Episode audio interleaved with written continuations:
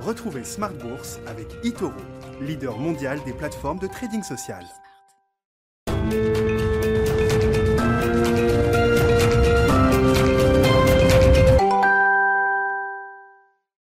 C'est parti pour Smart Bourse, votre double dose quotidienne de marché en direct sur Bismart. Chaque jour à la mi-journée, 12h30, 13h et le soir, la grande édition, le grand digest de l'information économique, financière et boursière pendant une heure à partir de 18h30. Au sommaire ce soir, la première séance de l'année avec des indices qui divergent entre l'Europe et les États-Unis. Les marchés américains qui sont plutôt un peu en berne en cours de séance euh, au moment où on se parle, alors que l'Europe a réussi à clôturer positivement, même si on a vu la hausse du CAC 40 et des autres indices s'essouffler au, au fur et à mesure que Wall Street euh, partait à la baisse, mais néanmoins, ça reste un début positif pour le CAC qui euh, gagne un peu moins de 1% au cours de cette première séance de l'année boursière. Vous aurez le résumé complet dans un instant avec Nicolas Pagnès qui nous, accompagne chaque jour en fil rouge tout au long de la journée sur euh, Bismart. C'était un jour de mariage aujourd'hui entre PSA, Peugeot Citroën et Fiat Chrysler. Les actionnaires des deux constructeurs ont validé à une presque unanimité la fusion annoncée ces derniers trimestre. Le mariage va pouvoir devenir opérationnel. C'est la fusion de l'histoire dans le secteur automobile, déclarait ce matin Louis Gallois dans les colonnes des échos. Le titre Peugeot a été entouré au cours de, au cours de cette séance. On aura l'occasion d'évoquer l'industrie automobile avec nos invités de Planète Marché dans quelques minutes. Et puis dans le dernier quart d'heure de Smart Bourse, chaque soir, le quart d'heure thématique. Le thème du jour sera consacré au thème des FinTech. On fera le point sur ce secteur des euh, nouvelles technologies dédiées aux services financiers alors que les, les grands régulateurs sont en train de monter au front. On a euh, en tête évidemment le projet Libra de Facebook qui a été considérablement réduit sous la pression des, euh, régulateurs américains, euh, notamment Libra qui est d'ailleurs devenu Diem. Et puis bien sûr le, cas de Ant Financial hein, qui a été stoppé en plein envol juste avant son introduction en bourse en fin d'année dernière à, à Hong Kong. Ant Financial fondé par Jack Ma, le fondateur également d'Alibaba. Jack Ma, dont on n'a plus de nouvelles visiblement depuis euh, un peu plus de deux mois, après une discorde euh, explicite avec euh, Pékin et les régulateurs chinois. Jack Ma n'est pas apparu en public depuis plus de deux mois, signale aujourd'hui la presse financière.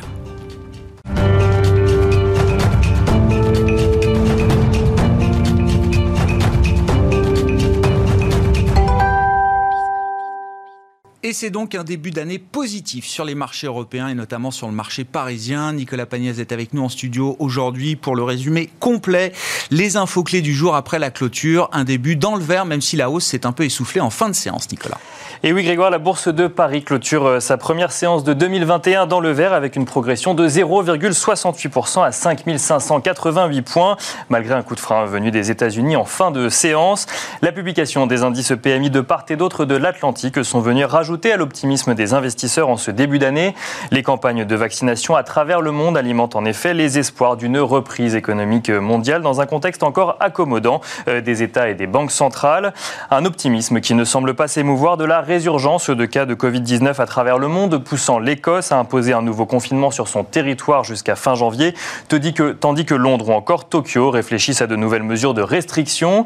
Mais les investisseurs ont surtout suivi de près euh, aujourd'hui la publication des indices PMI manufacturiers en Europe, tout d'abord, l'indice PMI de l'activité manufacturière en zone euro euh, ressort à 55,2 points au mois de décembre, son plus haut niveau depuis mai 2018. Une progression due notamment à l'activité allemande où euh, l'indice PMI ressort à 58,3 points euh, sur le mois de décembre toujours.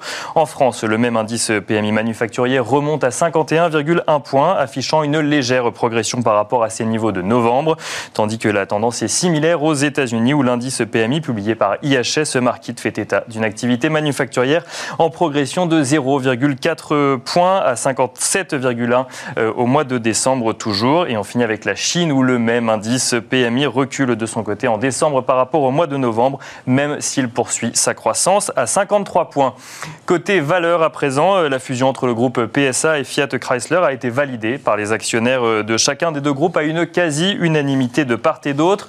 Les deux groupes formeront donc à présent une nouvelle entité nommée Stellantis qui, concentrera 14 marques de voitures pour former le quatrième groupe automobile mondial, la nouvelle entité qui sera opérationnelle le 16 janvier. Airbus bénéficie de son côté de l'espoir d'un retour à la normale suscité par l'administration du vaccin. Euh, l'avionneur aurait euh, par ailleurs livré 560 appareils euh, en 2020 selon Bloomberg. Cette première séance de 2021 permet également à LVMH mais aussi à Dassault Systèmes ou encore Schneider Electric de toucher des records en séance, tandis que les plus fortes de hausse de l'indice parisien ce soir sont signées ST Microelectronics, ArcelorMittal, Alstom ou encore Legrand. Parmi les plus fortes baisses à présent, on note Unibail, Rodamco Westfield ou encore les bancaires, tandis que Lagardère perd près de 5% alors que le groupe fait face à des problèmes de gouvernance mais aussi aux conséquences de la crise sanitaire. Lagardère qui a également contracté un prêt de 465 millions d'euros garanti par l'État. Et on finit avec l'agenda de la journée de demain. Demain, les investisseurs suivront de près les élections sénatoriales en Géorgie. Une élection clé puisqu'il manque deux sénateurs aux démocrates pour obtenir la moitié des sièges au Sénat et que la Géorgie doit justement élire deux sénateurs. L'État qui est généralement à majorité républicaine a basculé en faveur de Joe Biden lors de la dernière élection présidentielle. Les investisseurs scrutent donc de près une éventuelle majorité démocrate au Congrès si ces derniers réussissent à obtenir la moitié du Sénat. Au-delà de l'élection, les investisseurs découvriront euh, l'estimation préliminaire de l'inflation en France au mois de décembre, ainsi que l'indice ISM manufacturier aux États-Unis. Merci beaucoup Nicolas. Nicolas Pagnès qu'on retrouve en fil rouge tout au long de la journée sur euh, Bismart et dès demain de retour dans la salle de marché de Bourse Direct.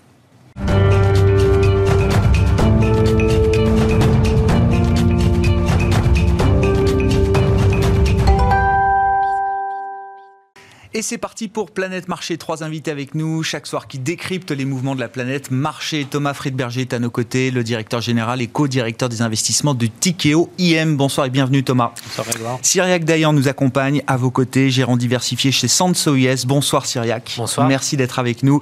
Et merci à Mabrouk Chetouane d'être là ce soir également. Bonsoir Mabrouk. Bonsoir. Vous êtes directeur de la recherche et de la stratégie de BFT IM. Question euh, ouverte, très volontairement. Qu'est-ce qui vous donne envie d'investir pour 2021 et au-delà. On peut avoir des horizons d'investissement qui vont au-delà de, l'année calendaire. Je commence le tour de table avec vous, euh, Thomas. Qu'est-ce qui nous donne envie d'investir? Pas les valorisations. Ouais. Euh... Je ne pas qu'on avait déjà avant que l'émission commence, mais les, marchés sont chers en règle générale, partout aujourd'hui. Les marchés sont chers. Après, euh, les taux d'intérêt euh, étant euh, là où ils sont, euh, ça, ça donne envie d'investir, puisque enfin, qu'on ait envie ou pas d'ailleurs, ça nous oblige à investir, à déployer du, capital. Hein. Les, garder du cash, c'est compliqué. Donc il faut déployer du capital. C'est ce que cherchent à faire les, banques centrales, hein, forcer les investisseurs à, investir. ce qui nous donne envie d'investir, c'est pas tellement non plus les perspectives de croissance, même si on croit assez à un rattrapage en 2021, une fois que le, Covid sera derrière nous, mais on est peut-être un peu moins optimiste que le consensus sur le, la poursuite ensuite de ce de ce rattrapage dans un contexte de, de dette euh, extrêmement euh, élevée partout dans le monde et, et, sur tous les acteurs. Mais ce qui nous donne envie d'investir, c'est, je dirais, la dispersion qu'il y a eu en 2020 dans les marchés, euh, les situations spéciales. Euh, il y en a beaucoup dans beaucoup de secteurs. Euh, il y a des pays qui sont des situations spéciales à, eux seuls. Le UK, par exemple, en, en est un. Mais dans l'immobilier, il y a beaucoup de, il y a beaucoup de situations très intéressantes. Ce qui nous donne envie d'investir, c'est peut-être aussi le retour à un moment de l'inflation avec un certain type d'investissement qui peut s'imposer.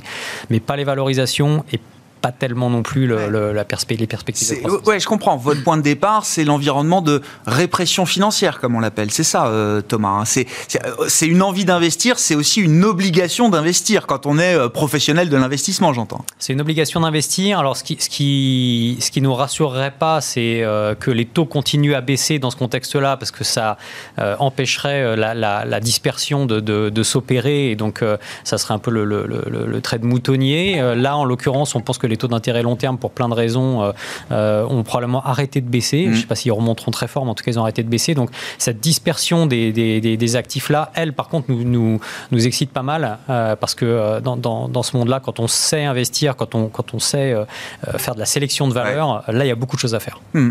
Syriac, même question. Qu'est-ce qui motive l'envie le, d'investir là pour 2021 pour le compte de, de vos clients chez Sanso Alors nous, c'est vrai que la véritable conviction, elle vient plus de l'environnement, euh, à la fois le facteur de soutien monétaire, on en parlé, les banques centrales qui, à notre avis, vont rester là pour 2021, et aussi les États, finalement, euh, on voit que la réduction du déficit public, c'est pas le sujet d'actualité. Les taux sont très bas et ça va durer. Alors, nous aussi, on espère qu'ils vont pas continuer de baisser parce que ce sera un signal très négatif. Par contre, qu'ils remontent fortement, on n'y croit pas. Donc, finalement, on a un environnement au niveau de ces euh, deux béquilles qui va, qui va rester. Au niveau de la macro, il va y avoir un rebond. Alors, la question, c'est, euh, on voit que l'horizon est un peu plus éclairci, mais on voit, on ne sait pas à quel, en termes de timing, à quel moment ça va vraiment s'améliorer. Mhm. Et ça, c'est très important pour les investisseurs. C'est-à-dire qu'on ne sait pas si c'est à 3 mois, 6 mois ou 12 mois que la situation économique va vraiment repartir durablement, mais on sait, alors pas avec une certitude à 100%, mais que la situation va s'améliorer parce que ce vaccin va se diffuser petit à petit, alors plus ou moins rapidement en fonction des pays.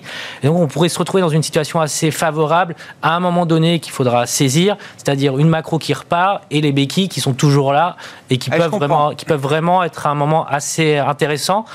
Mais ça veut, pour répondre à votre question, en 2022 ou 2023, pour nous, ça sera d'autres sujets. Mais 2021, ça va être ce moment-là qu'il va falloir saisir. Et là où, je rejoins Thomas, je pense qu'il peut y avoir des opportunités spécifiques ou des, des cadres intéressants. Je pense particulièrement, nous, euh, en tout cas au niveau des émergents et de l'Asie, euh, qui est vraiment de notre point de vue, le grand gagnant de ce qui se passe actuellement, la Chine spécifiquement, mais même quand on voit la Corée, euh, Taïwan, voilà, l'Asie du, Nord. Et euh, il peut y avoir des opportunités. Et en termes de valorisation, c'est un, des rares endroits au monde où les valorisations ne sont pas élevées, en tout cas pas extrêmement chères, contrairement à d'autres zones euh, géographiques, États-Unis en particulier.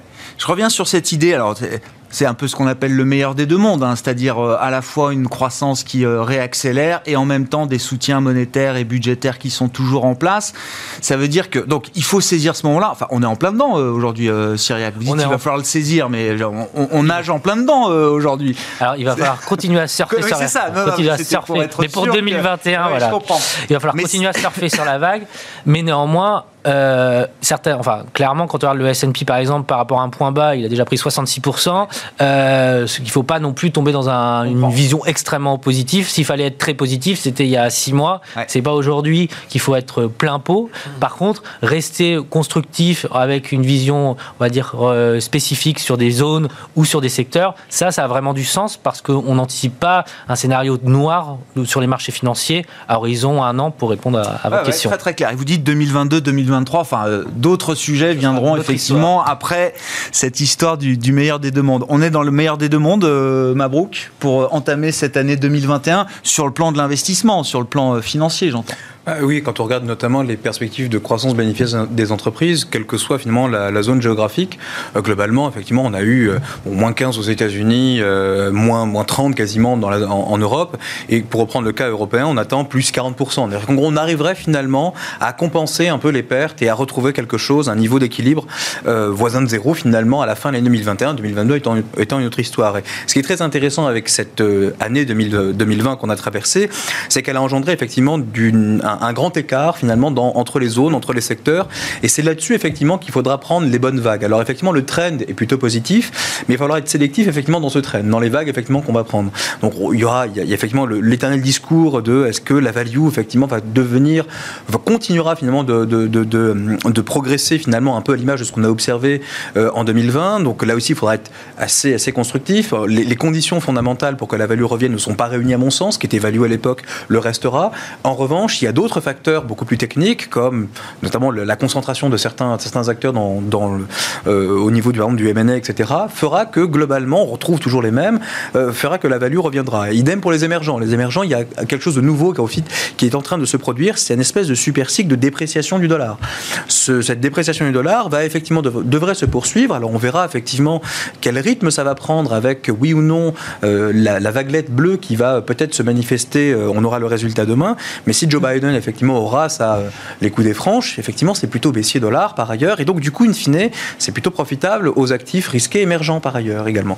Donc et le dernier point c'est qu'on se met pas en face d'une banque centrale. Alors bon effectivement il y a pas grand-chose à tirer euh, des, euh, de la baisse des taux, hein, parce qu'on globalement que ce soit la dette d'entreprise ou la dette d'État, on ne croit pas véritablement à une baisse des taux supplémentaires. En revanche, sur notamment des actifs comme le, crédit high yield, l'investment mmh. grade européen notamment, eh ben on reste constructif parce qu'il y a du portage quand même à prendre. Et donc on se dit finalement, avec une banque centrale qui continuera d'acheter, on le sait, le soutien monétaire, on l'a dit, euh, restera prédominant, restera ultra présent, on n'a pas le choix de toutes les manières, et eh ben, du coup, on a quand même un panel d'actifs risqués en face de nous qui plutôt devrait être porteur pour 2021. Donc au fond, sauf choc exogène massif, majeur, qu'on ne verrait pas venir bien sûr, eh bien globalement 2021 s'annonce plutôt sous les meilleurs auspices. Bon, et sur le super cycle de baisse du dollar, c'est enfin, écrit de manière indélébile sur les murs là aujourd'hui. Non, non, mais c'est une vraie question. Ou est-ce que, est que le dollar est peut-être déjà un peu trop faible aujourd'hui Si les États-Unis sont euh, une zone économique qui retrouvera euh, avant l'Europe, par exemple, son régime de, croissance euh, d'avant la crise pandémique, est-ce que c'est pas une force de soutien quand même pour le dollar quelque part Le dollar a été a été cher effectivement pendant toute une période, et là on, se rend compte, mais contre pas seulement contre l'euro, hein, mais contre toute devise en taux de change effectif, que ce dernier a entamé en fait un cycle de baisse qu'on retrouve sur des mouvements relativement longs. En fait, c'est pas des mouvements de très court terme. Et donc, in fine, quand on regarde ce qui se passe, on, si on se refocalise un peu sur l'Europe, euh, on a aujourd'hui une Europe qui parvient à se, à se concerter. On a parlé des victoires politiques, effectivement, que l'Europe avait permis finalement d'engranger, donc avec effectivement les plans de relance, avec euh, la fermeté face aux, Britanniques par ailleurs. Donc euh, tout ça qui montre qu'on a une Europe qui se construit davantage, une Europe plus solide, et une Europe effectivement qui est peut-être capable de mettre en place des, des mécanismes de croissance qui sont peut-être un peu plus pérennes. Chose effectivement qui était difficile à envisager, enfin qui est de plus en plus difficile à envisager aux États-Unis. Sent un essoufflement effectivement de, de cette croissance économique. Alors en Europe, je ne dis pas que la situation est plus reluisante, mais globalement, finalement, quand on regarde l'évolution des devises et l'évolution du dollar, on sent effectivement, enfin on voit qu'on rentre dans une phase de dépréciation graduelle. Ah c'est assez doux, hein, c'est pas quelque chose de brutal, qui est en train de s'effectuer. On le voit. Euh, donc aujourd'hui, on a quasiment touché les 1,23 euh, vis-à-vis de l'euro. Bon, du coup, on sent que le marché va tester le 1,25 et ainsi de suite. Euh, et on rentre dans cette espèce de phase. Et c'est vrai face à différentes devises, hein, pas juste face à l'euro. Hein, nous, on a le nez effectivement sur l'euro. Oui, il faut élargir le spectre. Voilà, et quand on regarde effectivement en taux de change effectif, encore une fois, contre les principaux partenaires commerciaux, on se rend compte que ce mouvement de dépréciation est en train de, euh, effectivement, de se généraliser euh, vis-à-vis des autres devises par rapport au dollar. Donc là, on se rend compte que bah, si, si on a cette, cette tendance qui se poursuit encore une fois de manière régulière, c'est plutôt effectivement quelque chose de positif pour les actifs risqués émergents notamment. Ce cas sur le dollar, ça reboucle avec votre, votre idée et vos convictions sur euh, l'Asie, sur les pays émergents, euh, Syriac, ça, ça, va dans ce sens-là aussi Alors nous, sur le dollar, on n'est pas si négatif que ça. On pense en effet qu'il y a une forme de, revalorisation. On parlait de valorisation sur les actions, sur le, change et les parités de pouvoir d'achat qui font un peu équivalent. Euh, le dollar, quand il était contre euro à quasiment parité, il était très cher. Il est revenu à un niveau, on va dire, plus fair value, qui est aux alentours de 1,25, 1,27. Il y a des débats parce que les, méthodologies peuvent être différentes. Mais globalement, on pense que l'appréciation du dollar euh, elle est arrêtée pour elle est arrêtée tout simplement parce que le la dépréciation du dollar? Non l'appréciation de ce mouvement qui avait permis au dollar de, de, progresser contre quasiment toutes les devises il s'est arrêté pour une raison très simple c'est que le dollar était soutenu par le carry trade donc ce, différentiel de taux qui était très favorable euh, au dollar par rapport aux autres devises et en particulier du G10 là clairement la Fed en baissant ses taux fortement a remis le dollar quasiment au même niveau que toutes les devises du G10 donc ça c'est pour nous le, la principale explication qui a permis au dollar de repasser de 1,05 1,25. Maintenant, pour qu'il se déprécie vraiment beaucoup plus, de notre point de vue, il faudrait qu'il y ait vraiment une des mauvaises surprises aux États-Unis au niveau économique. Mm. Ça, c'est pas notre, notre conviction. Par contre, au niveau politique, c'est vrai que si les démocrates venaient à gagner euh, le Sénat, à ce moment-là, c'est plutôt un facteur qui pourrait pousser le dollar un peu plus bas. Maintenant, voilà, nous, on le voit pas remonter à 1,50, 1,60. Avec l'idée qu'on pourrait avoir des dépenses budgétaires, euh, des dépenses budgétaires supplémentaires, c'est ça, avec mm. un, un, congrès aligné derrière l'administration Biden. Clairement. Ça, ça, serait ça le risque pour le dollar.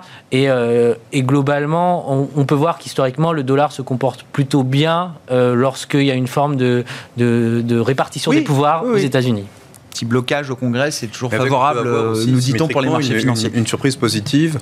Euh, alors c'est vrai qu'elle va être beaucoup plus difficile à se manifester en Europe. Donc en termes de croissance, bon, c'est vrai qu'on a des packages budgétaires qui ont été euh, mis en place qui sont substantiels dans certains pays, pas assez finalement, enfin qui vont effectivement le devenir dans d'autres pays. Je pense à la France. On sait qu'il va y avoir d'autres plans de relance qui vont être, qui vont venir derrière. Les premiers étant on va dire, une amorce, en quelque sorte, on va pas dire effectivement insuffisant, mais enfin bon.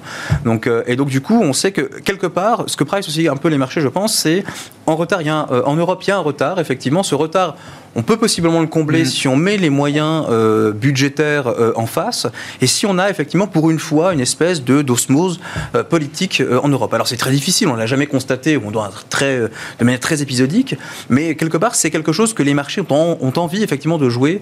par ailleurs, redonner un peu de, de, de, de dire que les marchés ont confiance en l'Europe, c'est peut-être beaucoup, mais en tout cas il y a un peu moins de défiance vis-à-vis du track record européen du point de vue des marchés et des investisseurs globaux. on a été positivement surpris au cours de 2020 dans les moyens, dans la capacité des Européens à se mettre d'accord euh, autour d'une table sur les moyens à mettre en œuvre et aussi sur le plan sanitaire. Hein. Donc euh, globalement, la Commission européenne a réussi à un peu mettre tout le monde d'accord euh, sur la, vaccination, sur la nécessité effectivement de répartir, de diffuser le vaccin.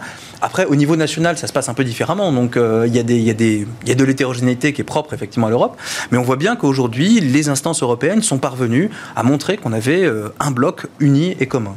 Bon, vous parliez de. Alors, je vous laisse réagir, Thomas. Vous avez peut-être des commentaires à faire sur ce qui a été dit. Oui, alors sur le dollar, sur la dépréciation du dollar, je suis d'accord que c'est effectivement euh, assez positif pour les, marchés émergents d'une manière générale. ça, pose quand même plusieurs types de problèmes à plusieurs zones géographiques. Euh, ça, ça, va, ça va poser un problème à, à la Banque Centrale Européenne à partir d'un certain moment, puisque ça menace euh, clairement une reprise cyclique en, en Europe.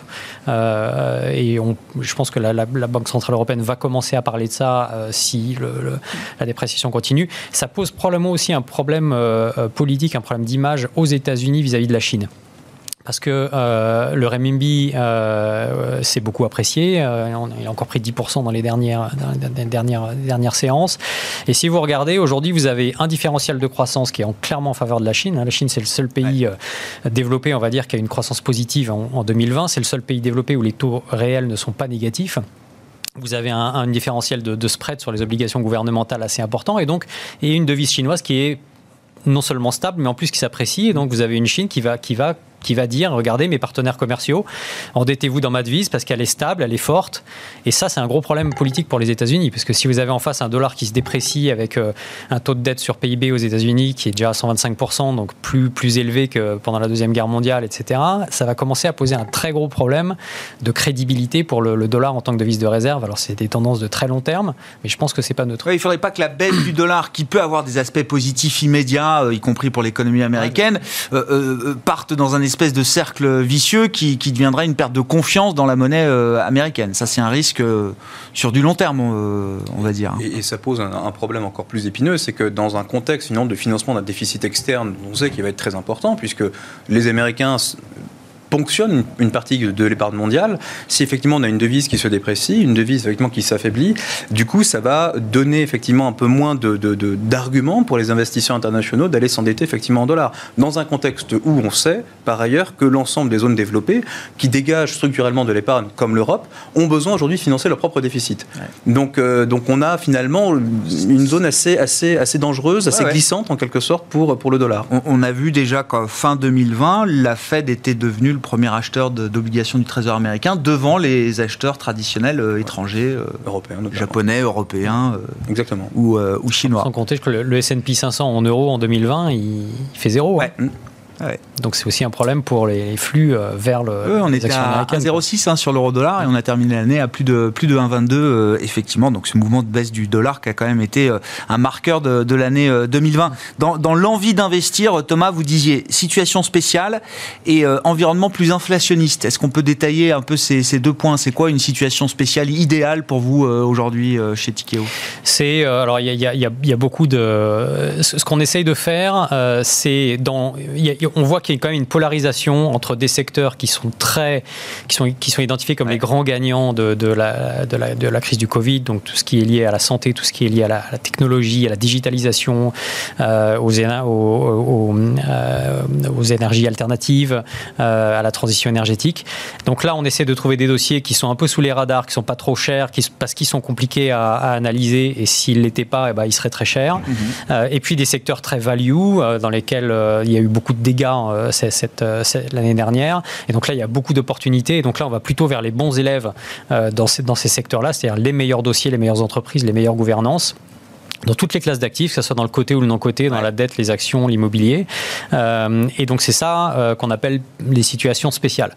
Ajouter à ça euh, certaines situations spécifiques comme le UK où vous avez quand même une économie qui, un, avec une devise relativement redevenue compétitive, avec une exposition à la croissance mondiale assez forte, avec une, des, des, biais sectoriels sur les indices actions qui sont assez en faveur d'une reprise cyclique, et puis avec des dossiers, notamment dans le non-côté, où vous aviez un niveau de levier assez important qui font qu'aujourd'hui, bah, il y a des gens qui sont des vendeurs forcés sur certains actifs et qui, qui, qui, nous incitent à regarder ce, ce, ce type de, ce type de dossier plan de l'investissement, on va pas revenir sur le Brexit, hein, on l'a déjà beaucoup euh, commenté, mais euh, vous dites oui, y a, y a, le Royaume-Uni retrouve peut-être même des atouts euh, qu'on qu voyait moins ces dernières années.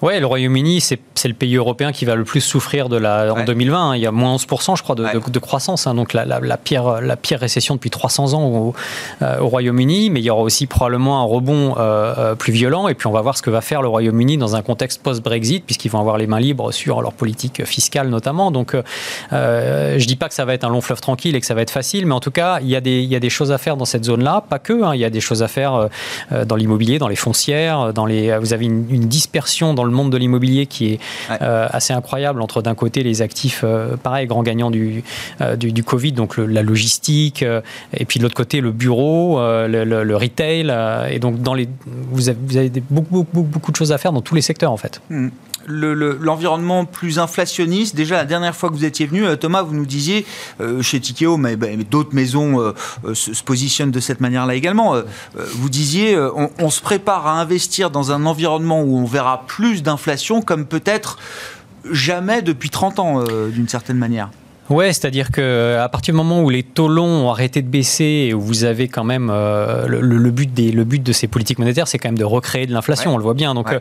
euh, je ne sais pas si ça sera de l'inflation galopante, mais ça sera de l'inflation. Il, il faut réapprendre à investir dans un environnement inflationniste. Et ça veut Donc, dire quoi? Ça veut dire. Parce qu'on le sait pas en fait. Les, on le sait plus. Alors, on le sait plus peut-être, mais euh, les actifs réels, on sait que ça se comporte relativement bien dans ces, dans ces donc l'immobilier, l'infrastructure, c'est plutôt des bons, euh, des bons remparts contre l'inflation. Sur le fixed income, c'est plutôt vers du taux variable donc, euh, euh tous nos actifs euh, quasiment euh, constructeurs en dette privée sont à, taux, à taux variable. Donc, c'est un bon rempart contre, contre l'inflation.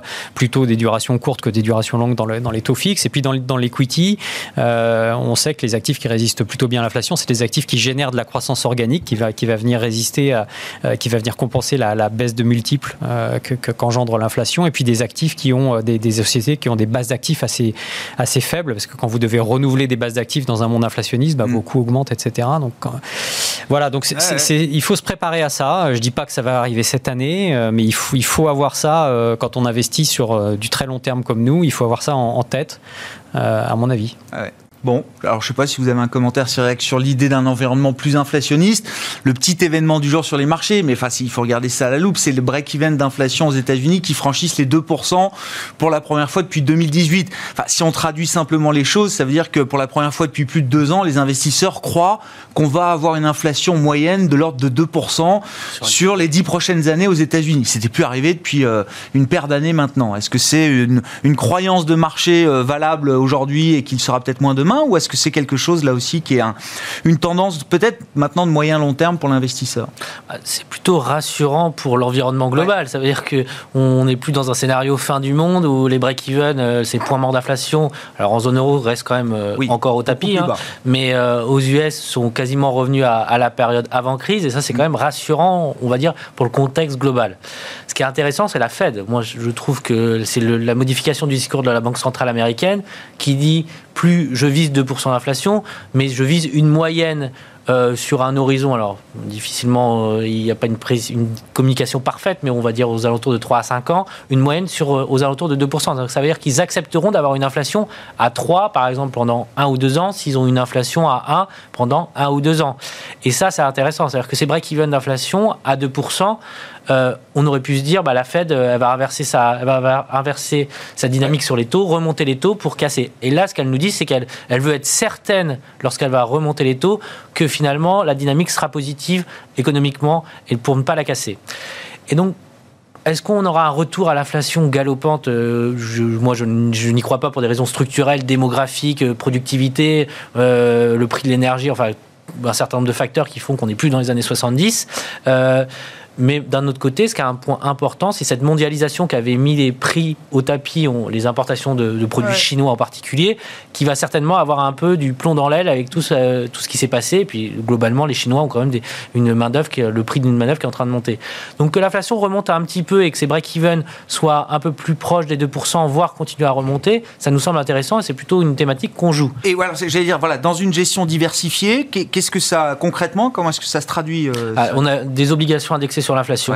Clairement, c'est pour nous le meilleur moyen pour euh, s'exposer et euh, en couvrant le risque de taux, donc en, vraiment, en prenant vraiment cette partie break-even qui est une exposition directement à l'évolution des Pure à l'inflation. Exactement, qui est vraiment une, approche intéressante. Les taux variables, on, on le citait au, plus, au sens plus large, de la duration plutôt courte et et là, c'est euh, un, élément qu'on va rajouter, c'est que par contre, on va jouer de manière tactique des expositions, des sensibilités plus longues sur du Govis, mais vraiment de logique dans une approche tactique, c'est-à-dire qu'en protection, le 10 ans américain, on peut dire ce qu'on veut, mais ça protège toujours un portefeuille.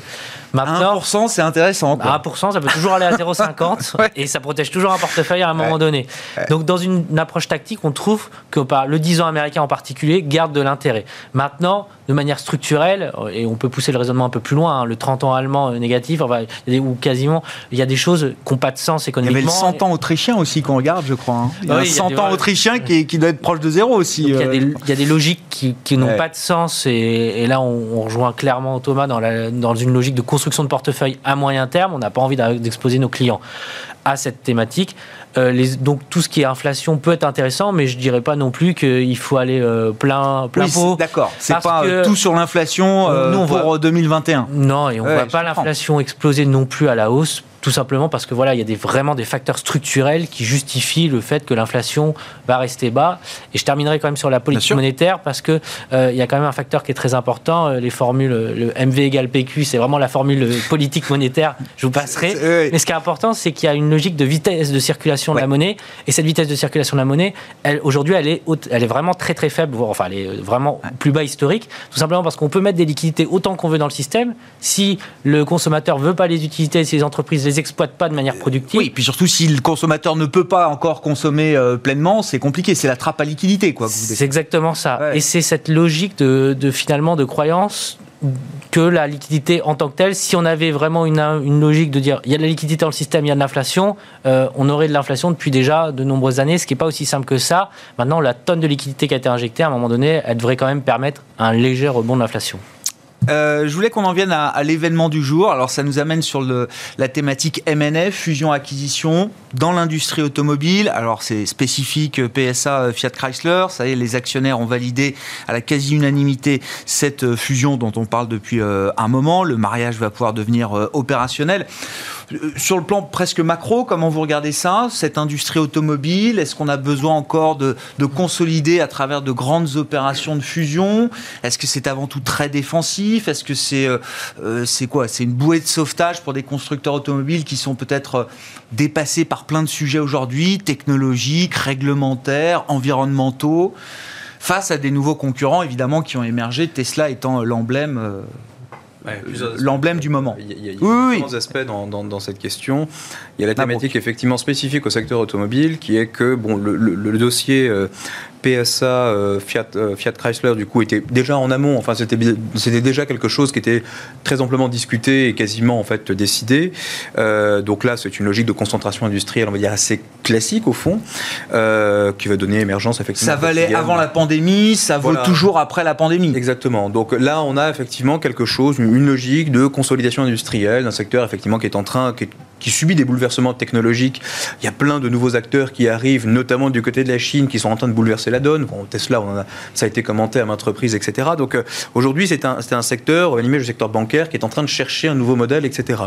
Alors, dans ce contexte de sortie de crise, ou du moins de, fin, de, début de sortie de crise, on va dire, euh, il est assez courant, même classique finalement, de voir une consolidation sur plusieurs secteurs. Dit autrement, on voit effectivement tout un tas d'acteurs qui sont affaiblis considérablement durablement, ou alors qui vont disparaître, qui sont rachetés mm. et qui sont récupérés par des acteurs qui ont mieux résisté. Et donc, au fond, il n'est pas étonnant, enfin, il ne sera pas du tout étonnant de voir 2021 comme une, année, effectivement, où on va peut-être encore battre des records sur le plan, effectivement, du M&A, etc. Donc ça, c'est la vision plus longue, effectivement, au-delà de PSA, Fiat, Chrysler, vous dites, qu'il y, a une vague M&A peut-être qui est en train de, d'émerger. Qui, va sans doute émerger avec, évidemment, les mêmes arguments qui prévalaient pour 2020, c'est-à-dire une, une, liquidité hyper abondante, euh, des acteurs, effectivement, donc une, dichotomie, euh, une polarisation dans les entreprises entre celles qui ont failli disparaître, ah qui sont en train de disparaître, et celles, finalement, qui résistent, euh, et donc avec donc, toute cette logique de liquidité, encore une fois, de taux très bas, qui permettent, effectivement, de lever des fonds et de financer ces opérations de fusion-acquisition, et qui sont une logique tout à fait classique, encore une fois,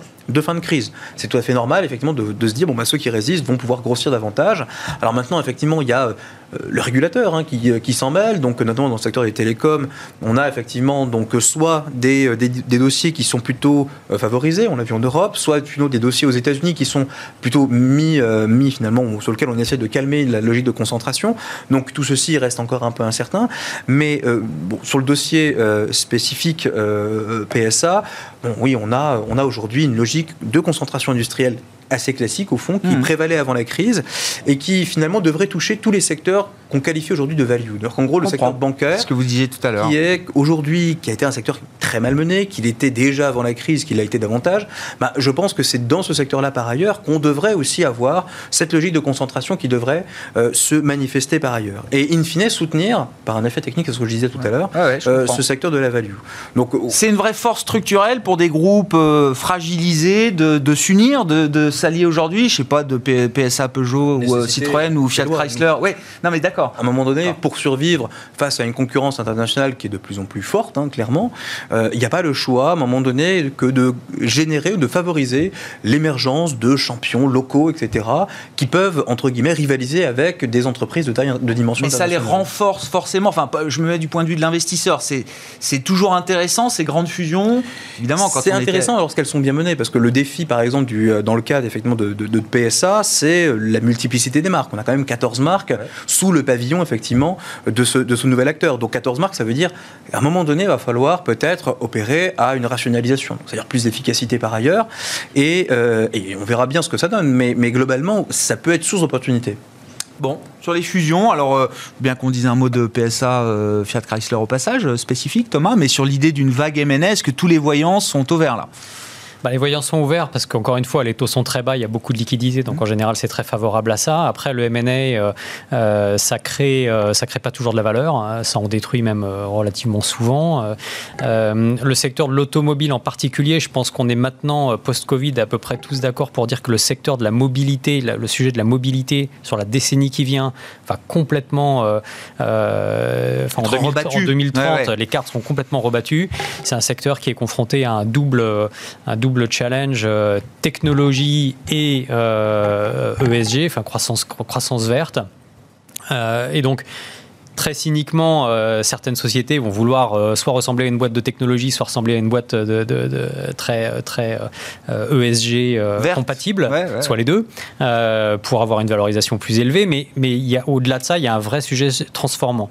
Je sais, moi, je suis pas un spécialiste et, de, de, de, Peugeot et de, et, de Fiat. Je ne sais pas si le big est beautiful dans ce, dans ce type de secteur-là, s'il vaut pas mieux être plus agile, etc. Donc, encore une fois, ça va dépendre de ce qu'ils vont faire de cette fusion-là, de la vitesse avec laquelle ça va s'opérer, parce que ça prend quand même beaucoup d'énergie hein, de, euh, de, de, fusionner deux, euh, de, fusionner deux groupes dans un contexte où il va falloir bouger assez vite, puisque la décennie, elle va passer relativement vite, je pense, euh, et le secteur est très challengé. donc ça va dépendre vraiment de ce qu'ils vont en faire et de comment ils vont s'allier avec des sociétés de technologie, avec des sociétés qui. Mais c'est pas un gage de franchir la barre des 10 millions de véhicules produits, c'est le rêve. Enfin, c'était le rêve de tous les constructeurs mondiaux. Il y a Volkswagen, Renault, Nissan évidemment, et puis Toyota, peut-être demain Stellantis. Vous dites c'est plus du tout un gage dans le monde de demain. J'en sais rien, mais Tesla euh, a vendu 450 000 véhicules l'année dernière et euh, on est à 670 milliards de dollars de capitalisation boursière. On est quand même, enfin, Tesla est rentré dans le S&P 500 le 18 décembre. La demande ce jour-là de la part des gestions passives pour, le, pour Tesla, c'est 73 milliards de dollars. C'est plus que la capitalisation boursière de Volkswagen qui vend 11, 11 millions de véhicules par an. Donc je sais pas, est-ce que vous avez envie de vendre 11 millions de véhicules ou 450 000 véhicules? J'en sais rien. Mais, mais euh, et du coup, vous comprenez la valorisation de Tesla de, quelle manière, euh, Thomas? Bah, c'est un, un, alors il y, y, a un petit sujet quand même euh, bulle tech. Hein, euh, D'accord. Je pas. Mais même si on enlève la spéculation bullesque autour de, de Tesla, ça reste un ovni quand même. Bah, c'est un ovni. Alors, il y a, y, a y, a y a, plusieurs aspects à ça. Il y, a, un aspect, euh, plus vous êtes gros, surtout quand vous rentrez dans des indices, plus il y a de la demande passive pour, votre, pour vos actions. Ah c'est pas forcément une bonne nouvelle d'ailleurs, parce que ça implique beaucoup de mauvaise allocation de capital. Euh, donc, ça vous donne beaucoup de cash, et puis ça dépend après ce que vous faites de ce, de, de ce cash-là. Et puis après, bah, il y a le pari sur l'avenir. Euh, il y a le pari sur l'avenir. Mais c'est vrai qu'aujourd'hui, si vous regardez ça, Volkswagen fait un, un EBITDA, je crois, 10 fois supérieur à Tesla. et Tesla, ça vaut 680 80 milliards de dollars, 670 milliards. On fait le pari qu'un jour Tesla vendra 10 millions de véhicules par an comme les autres Je ou que, ouais, on sait... Sais pas quel est le pari. je sais pas quel est le pari. Bon. Mais c'est pas que Tesla. Hein, non, non, non, non, Airbnb. Euh... Non, non, mais c'est vrai que de, ce, qui, ce qui a changé au, au cours de l'année 2020, c'est que Tesla est, est, pris au sérieux désormais par les plus grands constructeurs automobiles mondiaux. Euh, il y a quelques mois, euh, réunion des, du top management de Volkswagen, le patron de, de Volkswagen disait à ses troupes il ne faut pas que Tesla soit à Volkswagen ce que Apple a été à Nokia. C'est-à-dire que c'est pris très très au sérieux chez les plus grands constructeurs mondiaux aujourd'hui. Alors sur le secteur automobile, sur l'idée des fusions, qu'est-ce qui retient votre attention, euh, Cyriac? Bah, Je trouve que c'est quand même relativement intéressant de 2020 pour les fusions-acquisitions parce que globalement, on aurait pu s'attendre. Euh, non, 2020. 2020 était, d'accord. Oui, oui, pardon. Était intéressant parce qu'on aurait pu s'attendre à ce que le, le nombre de fusions-acquisitions s'écrase et ça n'a pas du tout été le cas. C'est une baisse de l'ordre de 15 à 20% Donc c'est une petite baisse, c'est vraiment une petite baisse. Et en effet, en 2021, c'est possible qu'on ait des, des, bonnes surprises et que ça soit un catalyseur. Peut-être pas de création de valeur, mais en tout cas pour les marchés boursiers en général, ça permet à court terme, de, en général, de faire monter de les mettre de mettre un prix.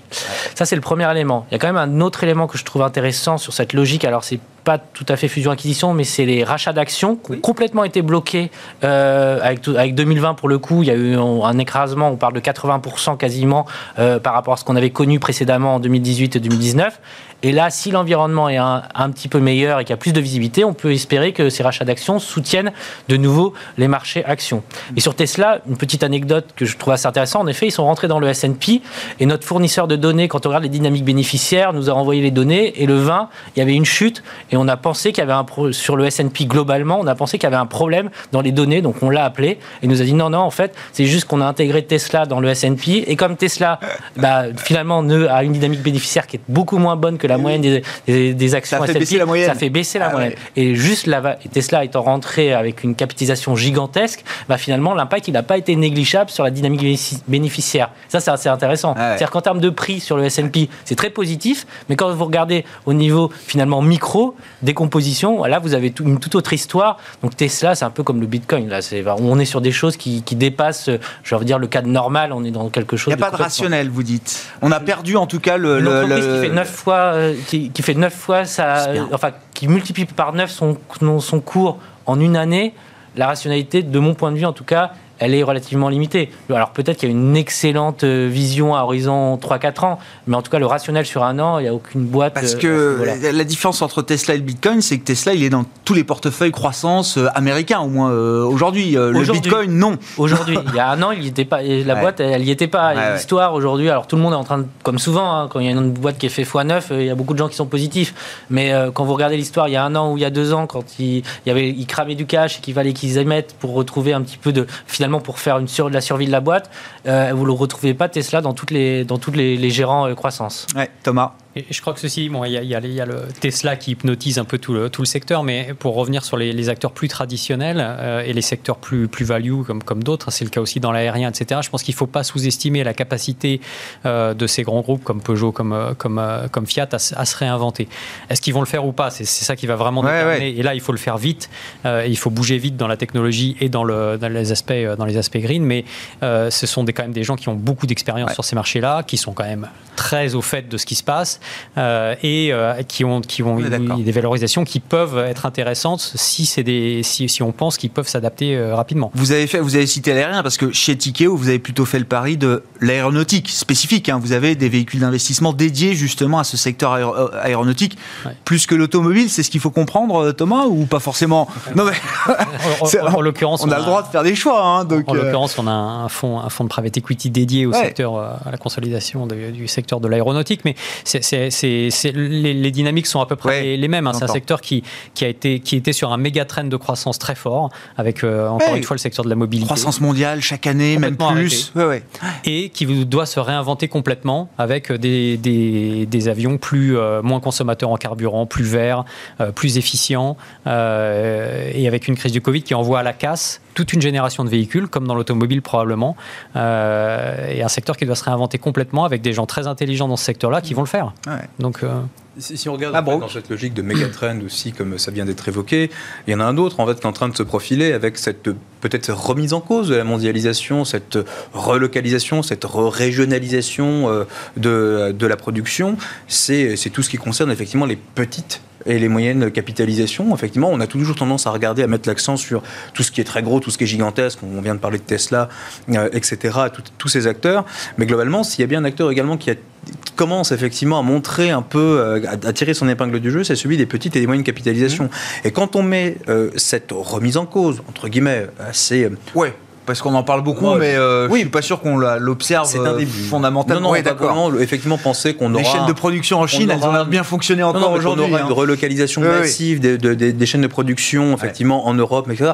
Ça me semble être effectivement un, un, un vœu pieux, mais bon, euh, à ce stade, c'est pas, c'est pas prêt de se produire, en tout cas dans l'immédiat. Mais en tout cas, si on met ça, plus effectivement tout le, hum, tout l'accentuation budgétaire qu'on a eu, effectivement, aujourd'hui, on a tous les plans de relance qui misent et qui essayent de promouvoir finalement les productions Et locales. les entreprises de taille intermédiaire, vous dites, sont des, sont des réceptacles euh, Bah, plus, on- plus, euh, plus Naturel. appropriés, plus naturels, Plus naturel, à ce genre de, de- tendance. de- de D'accord. ce, de ce genre de tendance. Et on voit bien, par exemple, un, un cas concret, on a toujours tendance à vouloir se comparer à l'Allemagne avec ce tissu effectivement de moyennes entreprises extrêmement C'est une des raisons, avec la flexibilité des lenders et tout ça, qui explique la résistance de l'Allemagne. En fait, et au fond, on se rend compte que la moindre dépendance de, l'extérieur permet effectivement des économies d'avoir effectivement un tissu économique plus, euh, plus structuré, plus concentré, et surtout d'être moins dépendant de l'extérieur. Ça, aujourd'hui, je pense que Enfin, l'Allemagne, ils sont quand même très dépendants de l'extérieur. euh. Oh, bah, L'Allemagne, c'est ceux qui résistent le mieux en Europe. hein, Oui, je suis d'accord, mais donc, enfin, euh, c'est quand même. Mais avec une reprise industrielle, comme on le voit aujourd'hui, c'est qui tire son épingle du jeu aujourd'hui en Europe C'est l'Allemagne. Ouais. Et qui permet effectivement de remonter un peu les chiffres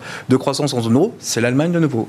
Donc, il ne faut pas compter sur l'Italie ni sur la France pour le moment. Donc, euh, donc euh, non, te- techniquement, effectivement, cette, cette thématique des petites et des moyennes valeurs euh, capitalisation me semble effectivement une c'est thématique de, de- de long terme, effectivement. qu'on- segment de marché qui a retrouvé de la surperformance là aussi hein, sur le rallye de fin d'année qu'on Oui, a, observé depuis euh, l'automne dernier. On s'arrêtera là pour ce soir. Merci beaucoup, messieurs. Merci d'avoir été les invités de Planète Marché pour cette euh, première émission de l'année, première séance boursière de l'année que vous avez pu vivre sur euh, Bismart, dans Smart Bourse, Mabrouk Chetouane, BFTIM, Thomas Friedberger, Tikeo IM et Cyriac Dayan, Sanso IS. C'était les invités donc de Planète Marché ce soir dans Smart Bourse sur Bismart.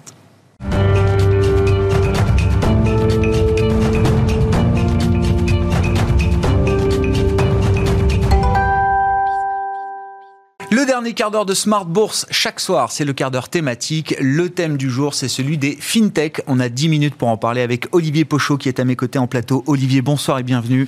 Vous Bonsoir, êtes euh, analyste au sein de la banque Brian Garnier et compagnie, spécialiste alors euh, au sens large du, du secteur financier et donc des fintech forcément euh, aujourd'hui pour entamer cette année 2021. Euh, Qu'est-ce qui caractérise une fintech euh, aujourd'hui, euh, Olivier? C'était très B2B, c'est-à-dire que c'était pas très grand public il y a encore euh, quelques trimestres, quelques années. Mhm. Ça devient de plus en plus B2C. Oui, oui, c'est ça. C'est-à-dire que historiquement, les, les fintechs se sont créés sur des modèles de soit de partenariat hein, avec des, des- des entreprises financières traditionnelles, ce soit des banques ou des assurances, ou des fournisseurs. Euh, je participe, j'ai une technologie, j'ai mis en place quelque chose et je participe à la digitalisation de l'industrie, puisqu'on sait que l'informatique traditionnelle d'une banque, d'une compagnie d'assurance, euh, c'est quelque chose d'assez euh, ancien, complexe, euh, pas, très, pas très flexible. Et donc là, il y avait vraiment des, des- des besoins. C'est à travers ça que les fintechs Ah ouais. ont, ont démarré. On a étendu après sur certains domaines, là où là aussi on est en, en- en marge, comme par exemple les paiements. Euh, secteur des paiements, où il y a des grosses fintechs cotées d'ailleurs. hein. Mm. Euh, et, et ça, vraiment, c'est c'est le début.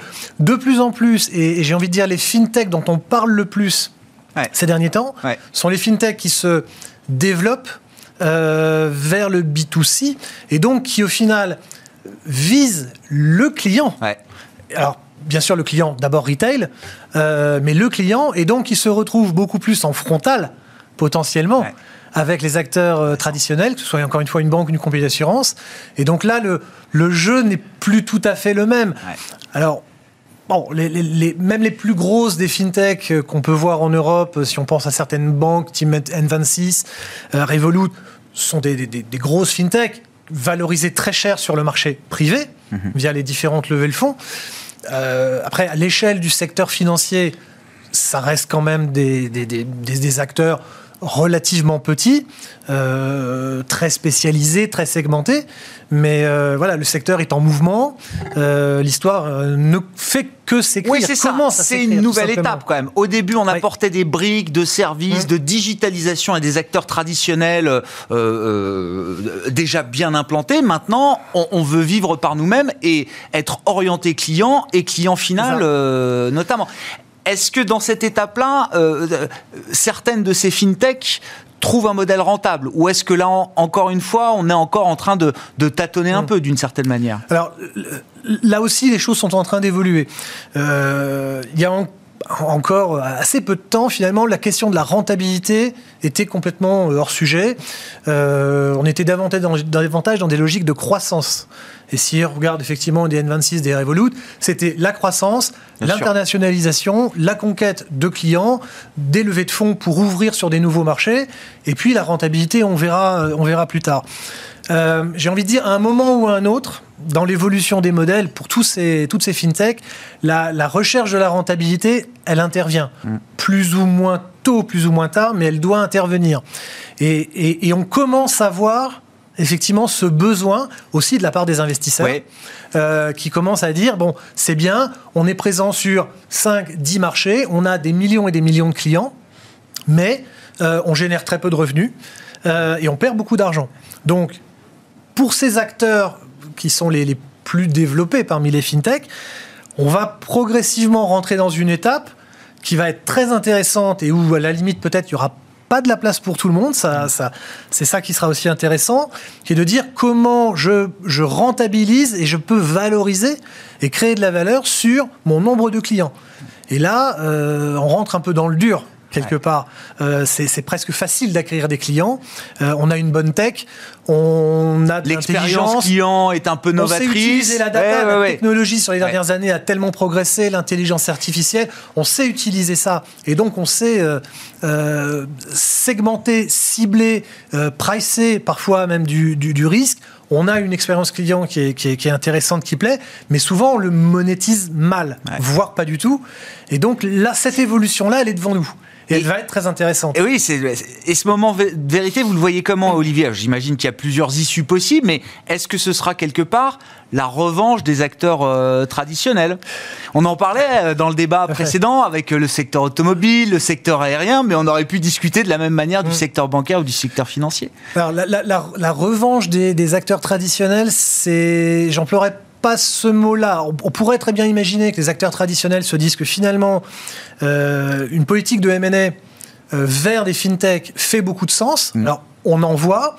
Ça reste des opérations sur des, des acteurs qui sont encore relativement jeunes et qui donc n'atteignent pas des. des Ce sont des paris, souvent. Ouais, oui, ou alors ça vient compléter. Ce sont des briques Ouais. qui viennent compléter des dispositifs euh, existants. Euh, je ne sais pas le moi acteur historique, je ne vais pas savoir le développer en interne et j'ai intérêt à euh, euh, faire une acquisition, mais dans beaucoup de cas de figure, finalement, le, le- le- le- les valorisations des acteurs traditionnels sont relativement faibles, hein, les multiples sont bas, les valorisations privées des acteurs sont stratosphériques, et donc on a parfois un problème de, Ouais. de- de- de- du, du- du- du fort au faible ou du faible au fort. Donc, ça peut être une voie, mais c'est pas évident. Euh, Il y a évidemment une voie qui, est peut-être toute tracée. Pour un certain nombre d'acteurs, ce sera la voie de l'IPO et donc de l'entrée en bourse. Euh, mais là aussi, à un moment, euh, il va falloir confronter des valorisations d'acteurs historiques qui ont des bases de clients établies. des réseaux, des systèmes qui fonctionnent, par rapport à des acteurs nouveaux avec peut-être moins de clients, des rentabilités dont il faudra voir comment elles sont euh, construites. On dira peut-être un mot de réglementation, Ouais. de capital. Enfin, il y a Oui, le, rendez-vous avec le marché euh, public, le marché boursier, c'est un rendez-vous d'exigence, hein, C'est un rendez-vous qui, voilà, qui peut être euh, parfois déroutant Ouais. pour des investisseurs privés. On voit, enfin, les, les- les niveaux de, de- de valorisation des deux mondes sont extrêmement différents. Alors, on ne valorise peut-être pas la même chose. Non. Euh, mais à un moment, il va falloir que ça se réconcilie.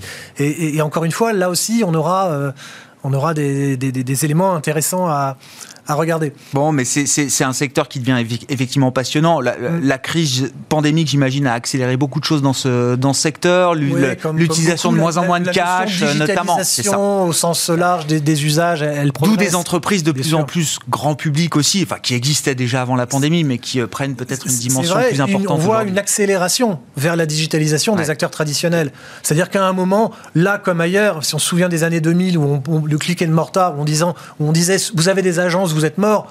On voit bien que c'est faux. Mm. Euh, et on le voit dans- encore aujourd'hui dans tous les, toutes les industries, la distribution. Il faut du online, euh, il faut un peu de physique aussi, on a besoin de temps en temps de conseils.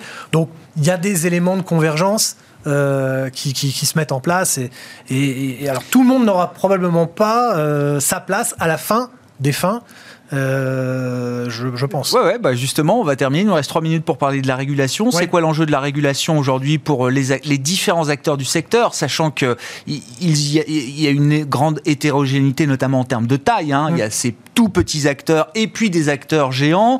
Alors en Europe, il y a des grosses boîtes de, de paiement. Euh, Il y en avait un peu plus il y a quelques mois. Euh, Wirecard a fait faillite. Euh, et puis on pense euh, ben, aux géants américains, plateformes, GAFA, on les appelle comme on veut, Ouais. et euh, leur pendant euh, chinois. Mm. Euh, au moment où on se parle, Jack Ma, le fondateur d'Alibaba et de Ant Financial, a disparu depuis deux mois. Enfin, je caricature un peu la situation, Ouais, mais on n'a plus de nouvelles. Le, le, le- le- le- effectivement, le, sujet Hante qui devait s'introduire en bourse, Ouais. qui est le bras financier d'Alibaba, qui devait s'introduire en bourse, notamment, Alipay, voilà, qui devait euh, s'introduire en bourse, et, et l'opération qui a été suspendue par les autorités chinoises euh, euh, la veille ou l'avant-veille de, de- de l'opération.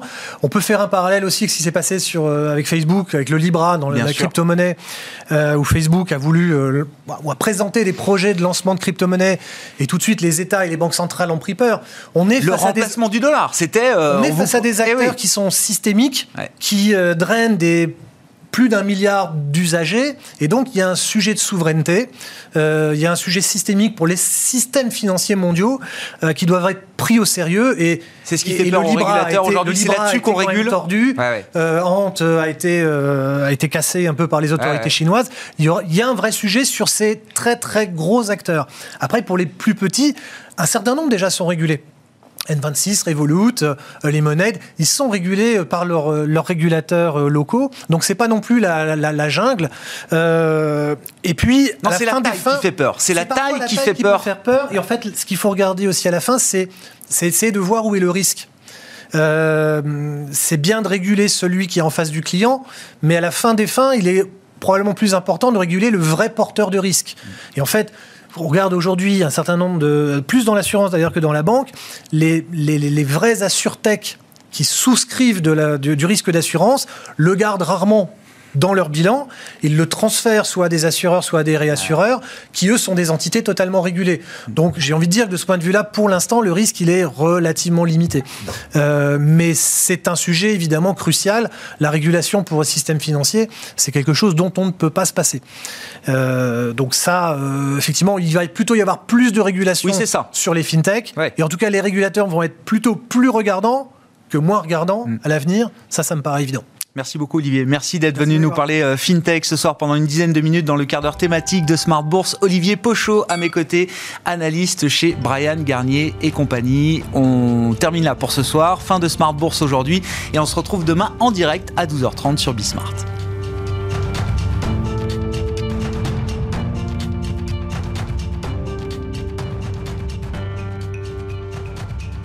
C'était Smart Bourse avec eToro, leader mondial des plateformes de trading social.